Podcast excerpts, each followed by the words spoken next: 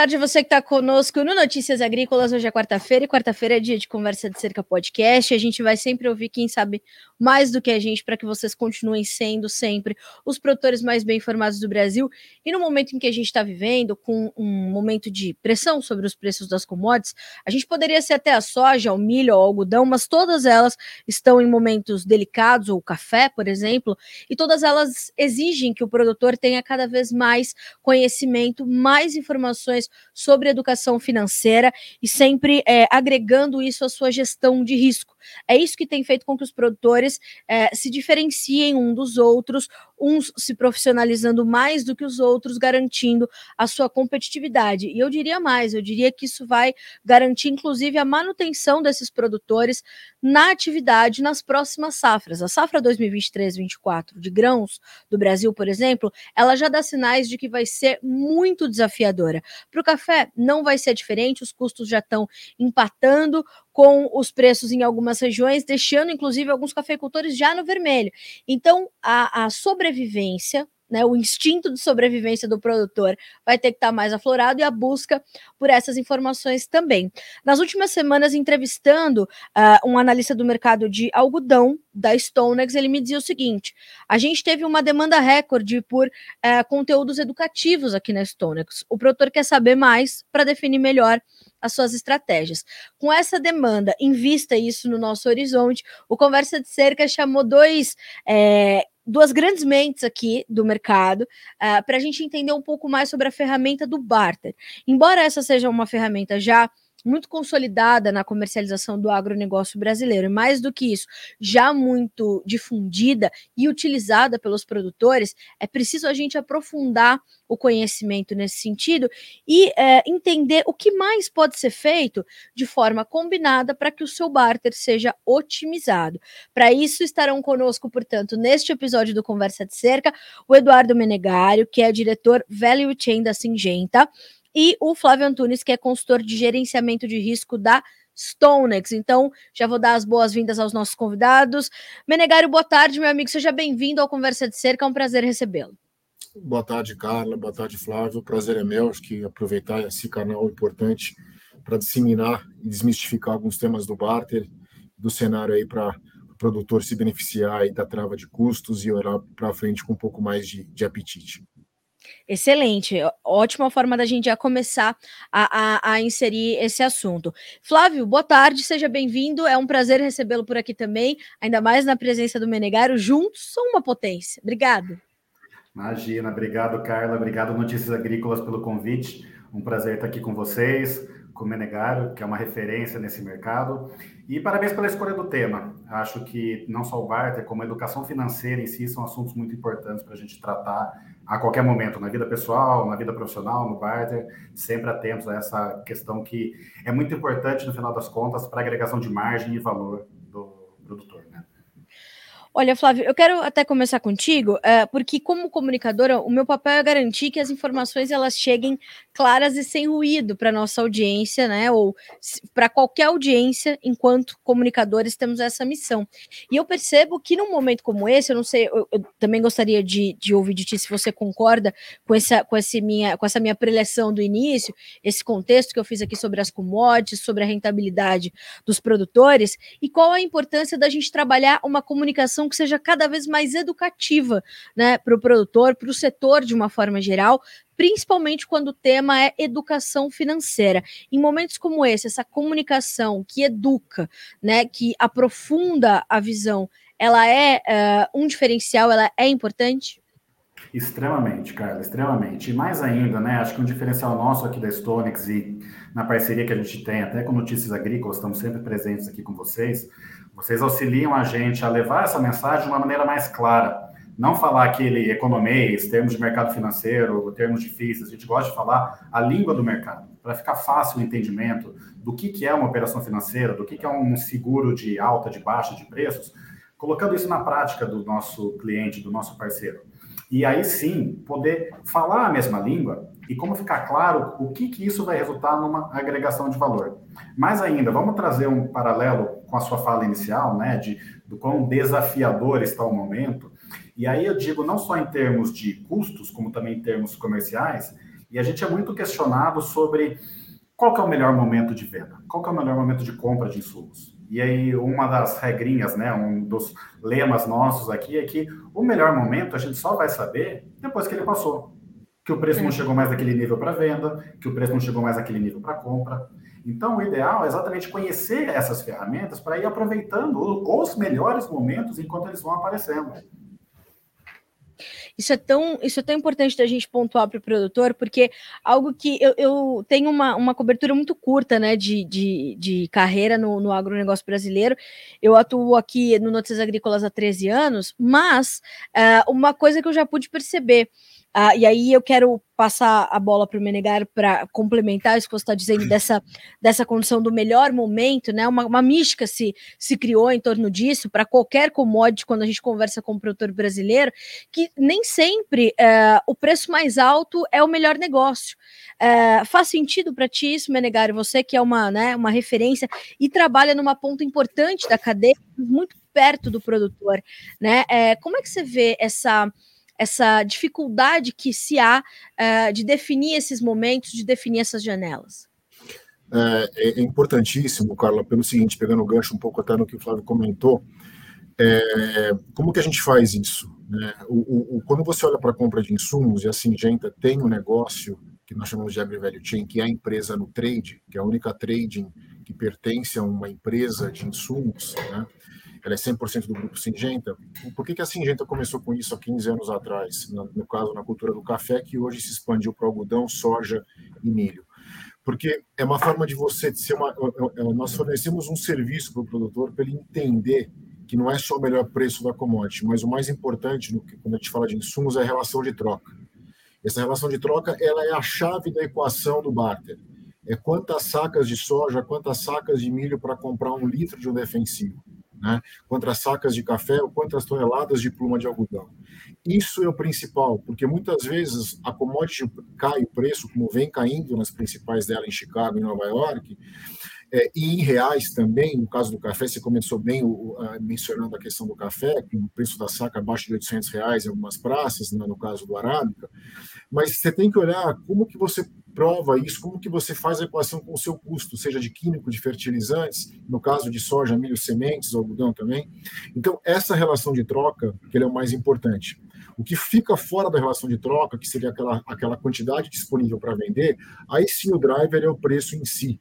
Mas grande parte do preço da commodity está ligado e pode ser fixado através da operação de barter é, com uma relação de troca muito mais é, é atrativa. Então, esse é o ponto. A relação de troca é a chave quando você fala de negociação de, negociação de insumos, porque a moeda do produtor ela sempre vai ser a quantidade que ele produz por hectare ou por alqueire.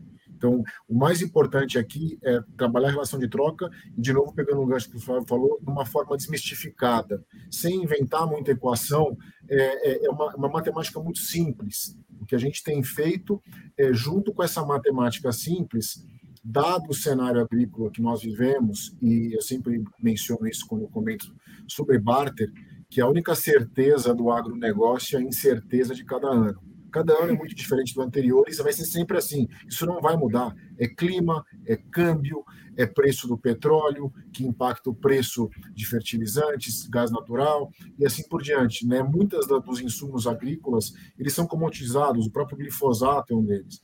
Então, assim, é importante que seja desmistificada isso com esse driver principal na relação de troca. É, ou seja, a gente está dizendo aqui que uh, uma das, do, das principais ferramentas que hoje o produtor tem à sua disposição, é, já difundida, mas que precisa ser melhor conhecida, talvez para ser melhor aproveitada, é o barter para justamente é, mitigar os efeitos dessas incertezas que serão certamente registradas ano após ano, safra após safra, Menegar.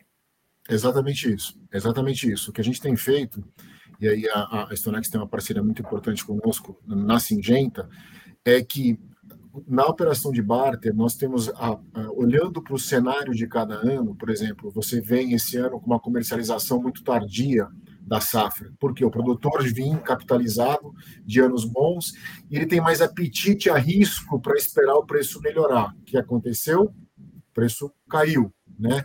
E aí ele fica naquela, naquela que a gente chama, entre aspas, naquela sinuca de bico, que ele falou, é, mas se eu esperar mais, será que vai voltar? E ao mesmo tempo o vencimento das contas de insumo estão chegando, estão chegando, com juros muito altos. Então, essa, algumas variáveis que eu acabei de mencionar da equação aqui, elas começam a causar um certo furor no, no mercado e no produtor. O que, que nós temos feito junto com a Stonex é oferecer, através da operação de barter, algumas ferramentas em que o produtor ele pode, por exemplo, ele fixa um preço, uma relação de troca, mas se por algum motivo lá na frente o preço da commodity subir, ele vai falar, putz, se eu tivesse esperado um pouco mais, eu teria tido uma relação de troca melhor.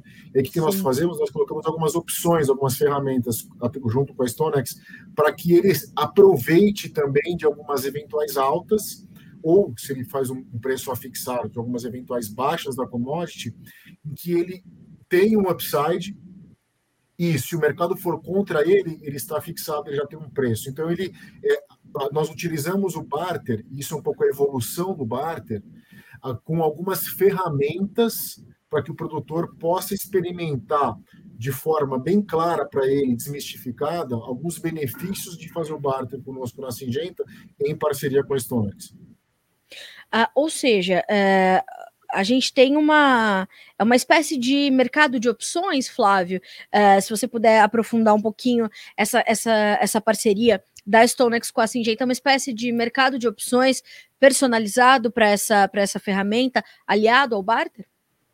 É exatamente, Carla, exatamente o mercado de opções e não é personalizado, é o que existe na, na prateleira do, do mercado financeiro. É, eu queria aproveitar, complementando um pouco o que o Menegário falou, a questão do produtor estar capitalizado e ter esperado o, o preço subir.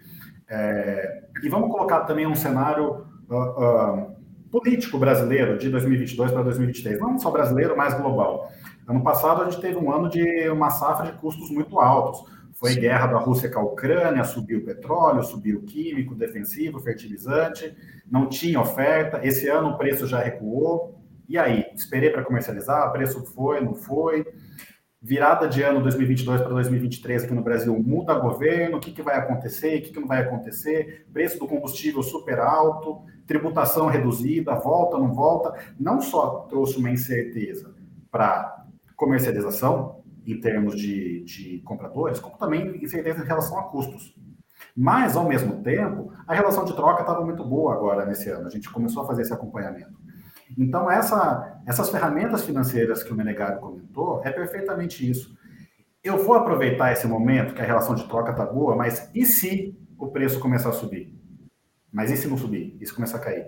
Ou eu acho que o preço vai subir, mas eu quero proteger, quero garantir esse nível. São exatamente as opções de mercado financeiro, as famosas calls e puts que têm aí um conhecimento bastante é, disseminado pelo mercado, mas que nada mais são fazendo aquilo que a gente comentou anteriormente, de traduzir para uma linguagem mais simples, do que seguros de preços.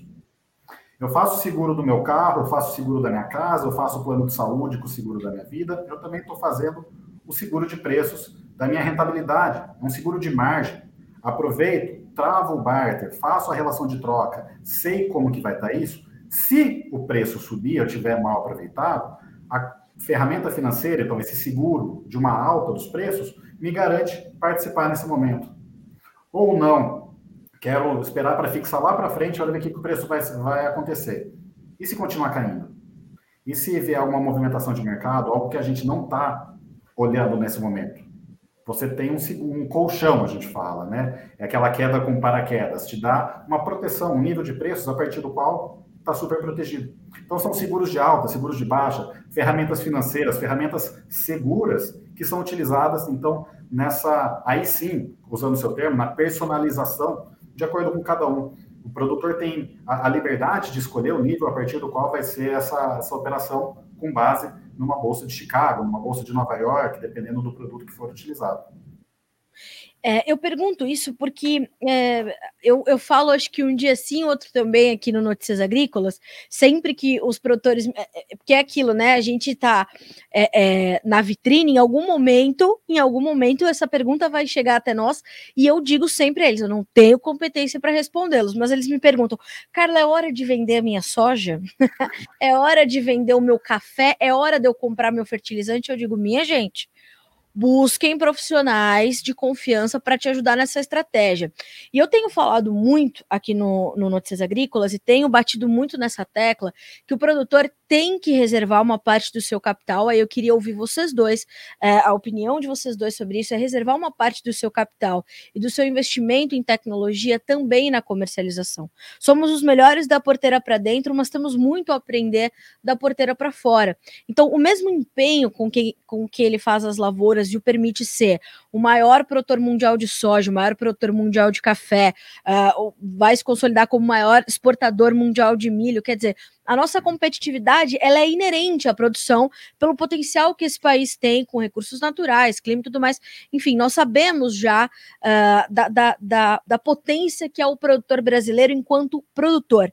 Agora, Uh, para que ele seja um, um, um, belo um empresário rural, uh, eu acho que ele teria que colocar já nos seus custos de produção, é, inserir essa, esse custo uh, e parte do seu capital voltado para a comercialização, voltado para a sua educação financeira, para as tecnologias de comercialização.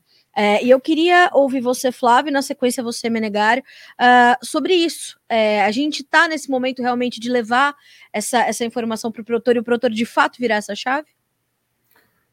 Eu acho que, o, que a gente avançou bastante já, Carla, nesse sentido. É, esse ano completo 15 anos aqui de Stonex, né? Então a gente viu essa evolução desse mercado. E essa pergunta que você falou que você recebe é um clássico. E a gente recebe também aqui. É o melhor momento? Não é o melhor momento? Devo vender? Não devo vender?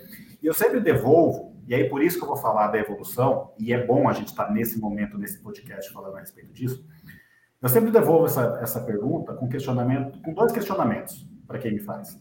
A primeira é: por quanto você vende hoje sua soja, seu milho, seu produto? Ah, 130, 110 reais por saco?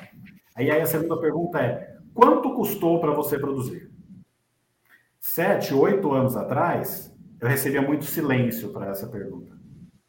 Muito produtor não sabia o custo Verdade. que ele tinha colocado. Hoje já mudou. Hoje muitos já sabem. Então, o melhor preço de venda é o que te dá margem. O pior preço de venda é a partir do qual o seu custo de produção está zerado. Então, isso avançou bastante. E acho, inclusive, que, aproveitando também o gancho, o barter é uma ferramenta que dá ao produtor já a facilidade de já ter um custo travado, através de uma relação de troca. E aí sim, ele pode focar em produzir melhor para ter mais sacas para ele comercializar depois. As ferramentas financeiras, as operações de bolsa, para todos poderem aproveitar e exatamente esse excedente ou a parte do barter estarem protegidas. Acho que o conhecimento de custos é uma a principal variável que a gente vê nessa evolução. E acho que isso fez com que a, a comercialização já melhorasse bem.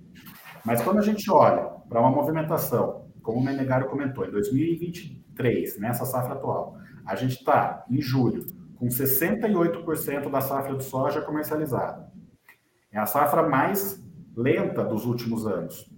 E a safra 2024, segundo o nosso levantamento da Stonex, 13% comercializada, você vê que tem muito volume ainda para entrar no mercado.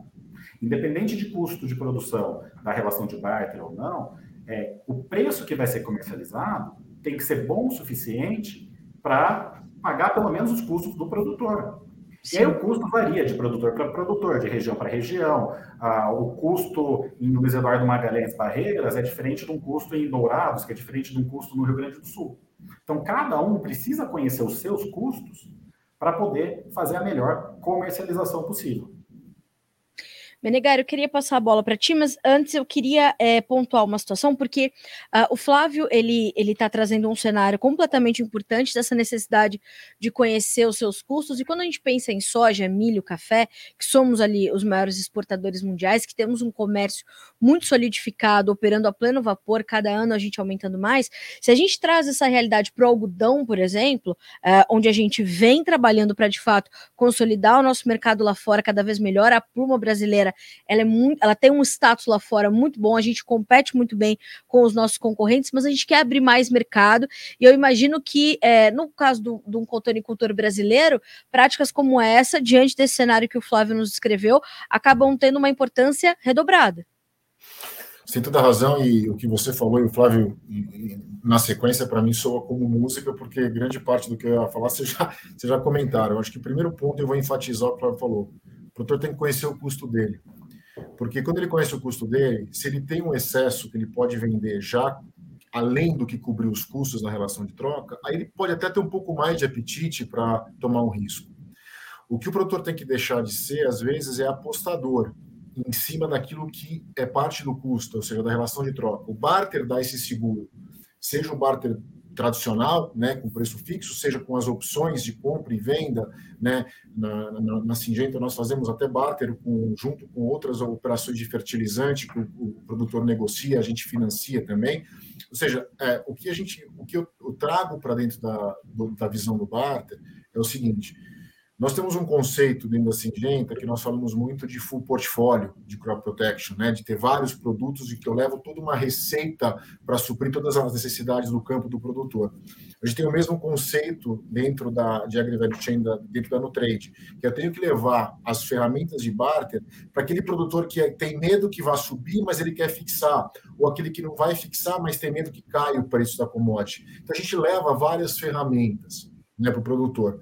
Mas o que é mais importante aqui é o seguinte: seja para o cotonicultor, produtor de soja, milho, café, é, o cenário está cada vez mais complexo. A gente vê essa evolução do conhecimento que o Fábio bem colocou, do custeio, que isso não existia no passado.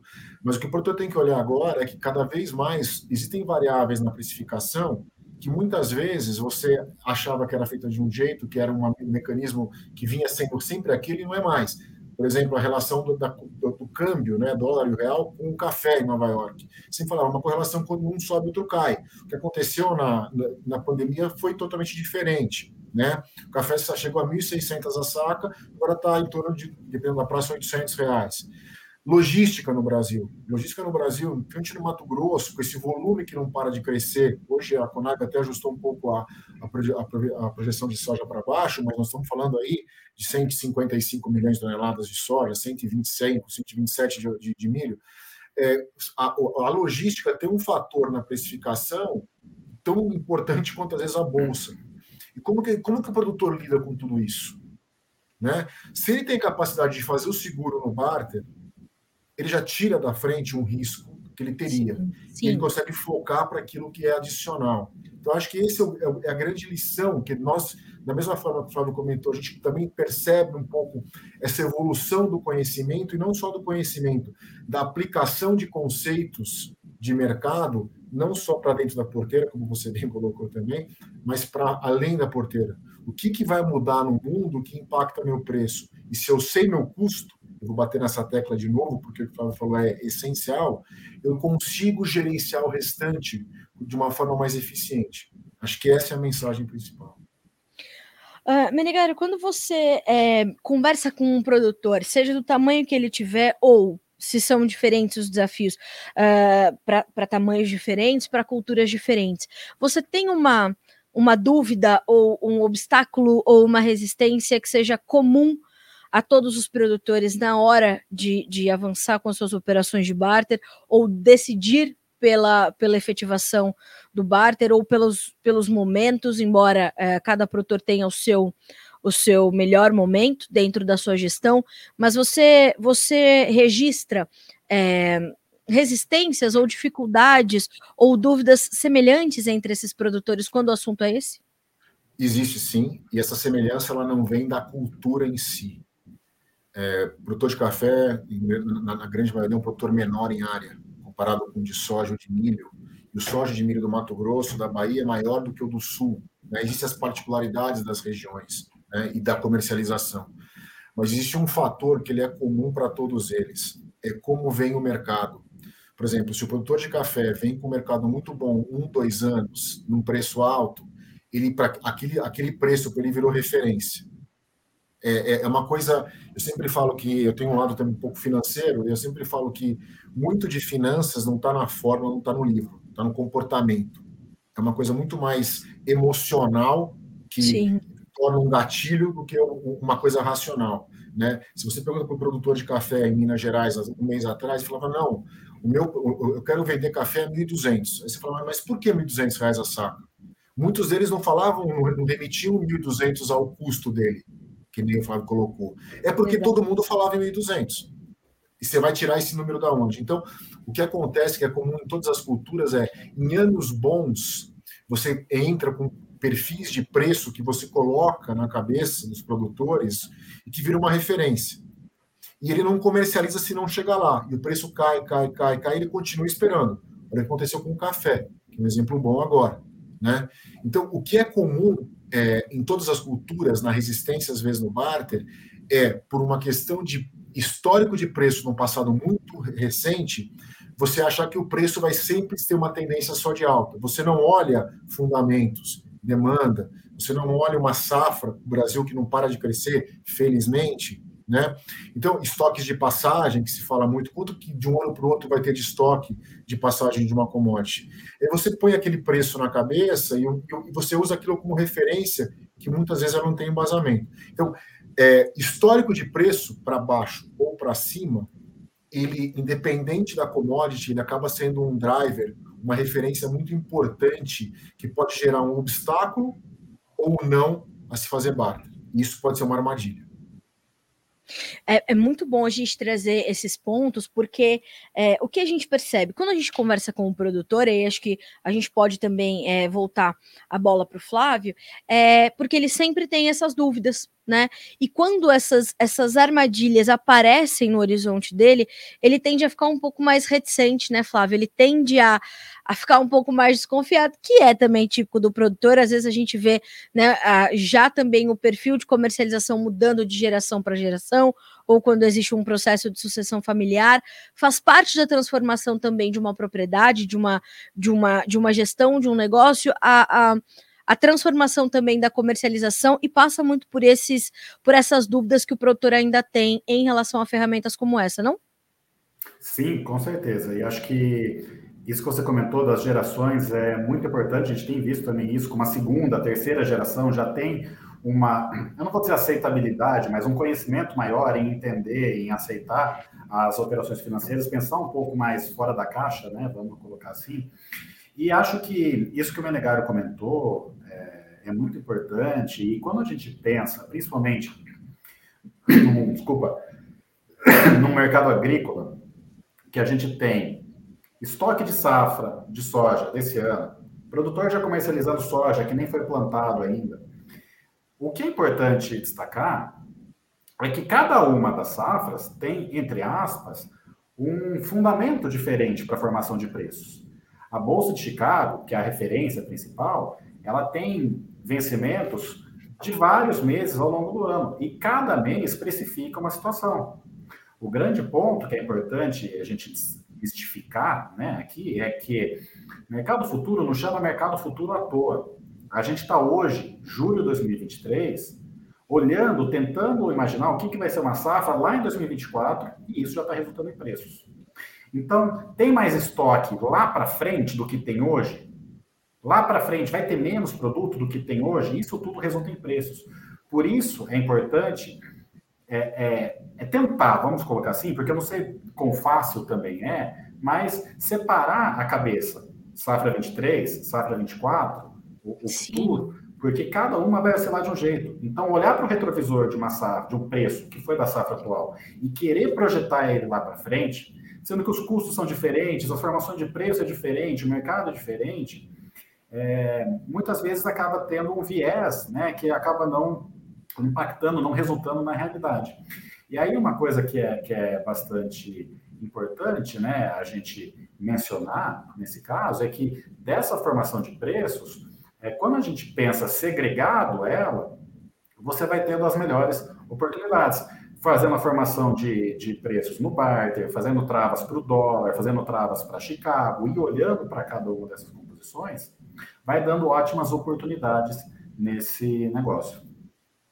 Flávio, é, te impressiona um pouco que em anos como, por exemplo, a, o que está para vir nessa próxima temporada, 23, 24, uh, onde nós já vemos que é, alguns uh, itens ali que compõem o custo de produção para a soja, por exemplo, eles estão consideravelmente menores do que os do ano passado. Você citou é, e pontuou essa questão dos custos altos da safra 22-23, foi realmente né, é, historicamente alto o custo para se produzir soja no Brasil, uh, e a gente está num outro contexto, num outro cenário geopolítico, macroeconômico, enfim. Mas a gente tem alguns itens também que subiram, enfim, uma coisa pela outra, ainda dá uma margem mais magrinha para o produtor, mais dá. Mas uh, em anos como essa possibilidade dos desafios serem maiores, o produtor ficar um pouco mais reticente no avanço dos seus negócios, uh, ou é natural que seja assim, porque ele está talvez escaldado das últimas safras e o preço subir, pode acontecer, ainda incutindo nesse erro que você acabou de dizer, que não dá para projetar o preço de uma safra para a safra seguinte ou para as safras seguintes. A gente ouve o produtor falando, por exemplo, em investir menos em tecnologia, em diminuir a sua área, ou diminuir a sua produtividade, isso não poderia comprometer a competitividade dele? Poderia, sim, de fato, poderia, Carla, mas acho que é, é, bastante difícil, né? A gente tem muita área no Brasil, reduzir, deixar de plantar, eu acho que é algo que, é, na prática, no dia a dia, é muito difícil de se colocar na realidade. O grande ponto, que aí sim a gente aproveita, e daí eu faço o link com a, as ferramentas financeiras novamente, é: estou tendo oportunidade, estou tendo margem de negócio, a nossa recomendação sempre foi de que não precisa vender 100% da safra. E aproveitando os momentos, fazendo média. Acho que o preço pode subir, acho que o preço pode cair. Por que não fazer uma operação financeira que te permite, então, entre aspas, especular base bolsa? Vendi, acho que o preço sobe, tiro um pedaço da minha receita, uma, um, reduzo um pouquinho do meu do, do, que eu recebi e pago um seguro para que se o preço subir, eu participo. Ou, na minha relação, travei o meu barter, se o preço subir dali para frente, eu recebo financeiramente uma melhora de eu ter aproveitado um momento pior, se for o caso. A gente fala muito aqui que, como gerenciador de riscos, né, que é o nosso dia a dia aqui na Stonix, toda vez que a gente está em uma decisão comercial e eu coloco a palavrinha, né, aquele questionamento, e se a gente está incorrendo em riscos?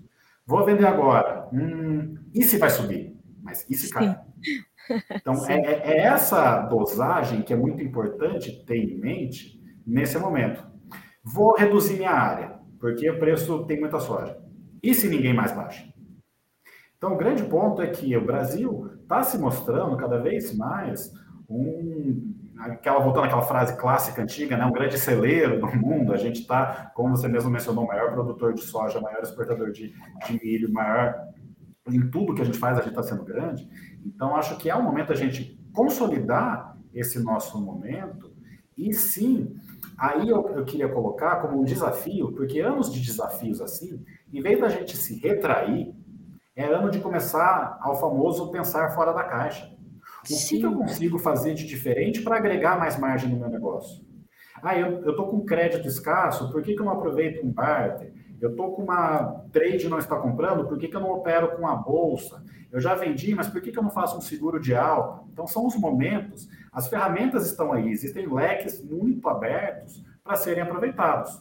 Então, são nesses momentos de dificuldades, de incerteza, que a gente tem que começar a pensar fora da caixa e, pelo menos, aproveitando, e pelo menos conhecendo tudo isso que tem à disposição. Uh, Menegário, e é justamente isso que a, que a Singenta uh, busca oferecer, né? Porque é, o, o, diferencial, portanto, é esse: você apresentar um portfólio de produtos, mas apresentar formas de, de, de adquirir esses produtos com uh, uma, uma segurança embutida, né? De que você vai ter ali uma parte da sua safra comprometida com uma boa estratégia de comercialização, e pelo menos parte disso já está resolvido na sua safra que vem. Exatamente isso. É, eu, não, não, por acaso, nós, dentro da, do grupo Singenta, no Trade, a empresa a Trade da Singenta, nós somos considerados e somos uma plataforma de serviço para o negócio de insumos. Por quê? Porque o nosso negócio ele vai justamente acoplado na venda do químico com uma, com uma, uma carteira de serviço que eu posso oferecer. Nesse caso, no barter, a proteção outra variação, ou seja, estou travando uma relação de troca, ou estou travando com um seguro de alta ou de baixa, que meu Paulo colocou, né? Mas é, é, é essa a essência. Eu dou uma condição para o produtor, para o cliente da Singenta, em ter essa ferramenta em que ele pode se estruturar, gerenciar melhor o custeio dele e os riscos que ele está correndo. Isso é, é importantíssimo. De novo, um ano muda, e todo ano, por exemplo, a ideia das ferramentas financeiras que nós fizemos, junto com a, com a Stonex, que oferecemos, por exemplo, esse ano, nós fizemos, oferecemos a put, que é a, é a opção, é uma compra de, de put, uma, uma compra de opção de, de venda, por quê? porque a gente viu que o preço estava muito alto. Assim, tem muito produtor que está achando que vai cair o preço, então ele não vai querer, ele vai falar assim: não, eu vou fixar, porque eu acho que talvez o preço caia. Mas e se o preço subir? Aí vem o IC que o Flávio colocou. Então a gente, é, ano após ano, a gente vai ajustando as ferramentas justamente no cenário mais desafiador, com mais variáveis na equação. Então a, essência da Singenta é aproveitar, por ser líder nesse mercado, né? de crop protection e toda essa capilaridade que nós temos no Brasil de norte a sul, de leste a oeste com os clientes, a gente entendendo o que está acontecendo em cada região, é acoplar os serviços da Nutrade, da Trade, da Singenta, para oferecer o barter com essas ferramentas financeiras que vai de caso a caso cada um. E acho que a mensagem principal que a gente sempre fala aqui é o seguinte: quando você faz o barter de um insumo, você não está fixando o preço inteiro da safra está fixando o peso daquele insumo no custo daquela safra, seja 5%, seja 10%. Vamos falar, vamos, falar, vamos supor que seja 10% do, do custo dos, de insumos da, da Singenta por hectare de um produtor. Ele faz o barter, ele travou 10% da, na, na relação de troca. Ele tem 90%, claro, uma parte disso é fertilizante, tem sementes também, mas ele está travando um percentual ou seja, mesmo assim, a gente não está falando que ele vai travar tudo, porque tem um pouco essa, essa mística na cabeça, né? Quando você fala em barter. O barter ele é feito para justamente travar a relação de troca em cima daquele produto, daquele insumo que está sendo vendido para o produtor. Porque essa é uma coisa que a gente gosta muito de bater é, na tecla. Mas a, a, a, principal mensagem aqui é exatamente essa: é, é o, a Nutrade ela é uma plataforma de serviço acoplada ao negócio da Singenta de Insumos. É para isso que nós existimos e é o que nós sempre vislumbramos é dar ferramentas ao produtor para gerenciar o seu custo de uma forma eficiente com o menor risco possível. Eu acho uh, essa sua fala é, quando né, esse, esse travamento do que pesa sobre o insumo para o custo de produção da, daquela safra. Acho que essa é, é, é o resumo dessa nossa conversa. Menegar, agora eu queria trocar um pouquinho, um pouquinho de tema, mas ainda muito claro aliado a isso, que claro. é a tua visão enquanto executivo de uma, de uma empresa do porte da Singenta é, para o atual cenário em que o agronegócio global está inserido, né? Nessa questão da produção de alimentos, da demanda por alimentos. Como é que você está vendo o atual momento? É, quais são suas preocupações? Quais são é, os pontos que te trazem é, mais estímulo, mais alívio? É, e, claro, tudo isso é, como se traduz para o produtor brasileiro? Claro, acho que vou começar pelo, pelo o estímulo aquilo que eu vejo. O Brasil, é, qualquer um que lê jornal, não sei se é a literatura especializada no agronegócio, sabe que o, Brasil, o DNA desse país é o agronegócio. Né? O, praticamente um terço do PIB, um pouco menos, vem do agronegócio, da cadeia, e nós temos um DNA, está é, tá, tá no, tá no, tá na genética desse país, graças a Deus. Então, isso é, eu, a gente vê com muito bons olhos, até porque nós temos, a Singenta tem os acionistas, nossos acionistas são chineses, e a relação Brasil-China comercial ela está muito estruturada, é, alicerçada no agronegócio. Né? A soja, agora o milho desde o ano passado, né, e outras commodities, inclusive nós estamos dentro da, da, da Nutrade, da Singenta, entrando com novas estratégias, no caso do café e do algodão, cada vez mais para o mercado chinês, mas não só para o mercado chinês. Então, acho que a, a, o Brasil tem esse DNA. E por ter esse DNA, vem um pouco a minha preocupação, que também é uma coisa até parece até uma armadilha falar assim, mas é que o nosso crescimento agrícola, graças às tecnologias dentro da porteira, a, a evolução do conhecimento fora da porteira, que é o que nós estamos falando aqui, entre outras coisas, é o investimento em infraestrutura. Né? E aí não tem como deixar de falar de logística. Né? Transportar esse volume da safra brasileira nas mais diversas commodities, eu sempre falo, se você pegar as 10 principais commodities agrícolas do mundo. O Brasil está sempre ali entre os top três, ou produtor ou exportador, vai do açúcar, café, suco de laranja e passando pela, pela soja, pelo milho. É, cada vez mais nós estamos vendo que esse gargalo logístico ele está cada vez pior. Né? E, e, todo mundo, e todo ano nós falamos a mesma coisa. Nós, o Brasil vai, vai, vai travar uma hora porque não vai ter logística. Todo Verdade. ano nós falamos, e, e, e, isso, isso sim tira o meu sono. Não porque eu trabalho num grupo é, na Singenta e eu sou responsável pela trading da Singenta, e trading é, é, é logística na essência sim. também, mas a gente vê o, o, como está a situação de armazenagem, por exemplo, no Mato Grosso, no milho né? É, para não citar outros exemplos aqui, isso dá, dá para a gente ficar o dia inteiro dando exemplos. Então, isso sim é um, é um apelo que eu faço que a gente tem que cada vez mais focar nisso e tirar do papel e executar isso. Porque o Brasil tem tudo para continuar sendo cada vez mais a grande locomotiva do agronegócio mundial. Maravilha. Eu queria te ouvir também, Flávio, uh, sobre esse, esse contexto uh, né, é, global, esse momento uh, macroeconômico, geopolítico e, claro, como isso chega até o agronegócio brasileiro. Assino embaixo de absolutamente tudo que o Menegário comentou. Acho que a situação logística, de fato, é uma situação muito delicada para o Brasil. Para você ter ideia, para vocês terem ideia, né, aqui nós temos feito muita análise, acompanhamento de sabe aquela simular piores cenários, né? Se o Brasil exportar tudo que está previsto de soja, de milho, de açúcar, de café, de algodão, existe capacidade no porto para isso? Existe caminhão para isso? Existe por onde sair? Então, isso sim é, é, algo que a gente tem acompanhado muito de perto isso, e aí sim, a logística muitas vezes acaba até jogando contra, né? Porque o custo sobe bastante, o custo de escoar lá do Mato Grosso até Paranaguá, Santos, mas Acho que a minha visão também nesse sentido é de que todo mundo tem que estar hoje cientes e atentos de que a nossa realidade, o que acontece aqui para o grão de soja do Mato Grosso, da onde quiser, tem influência, tem impacto de coisas que acontecem no mundo todo. A gente está hoje ainda colhendo frutos da pandemia. A gente vê uma situação global de inflação ainda tentando ser controlada, Brasil, Estados Unidos, Europa, China. E isso veio lá, né, desde a, a pandemia, bancos centrais subindo juros.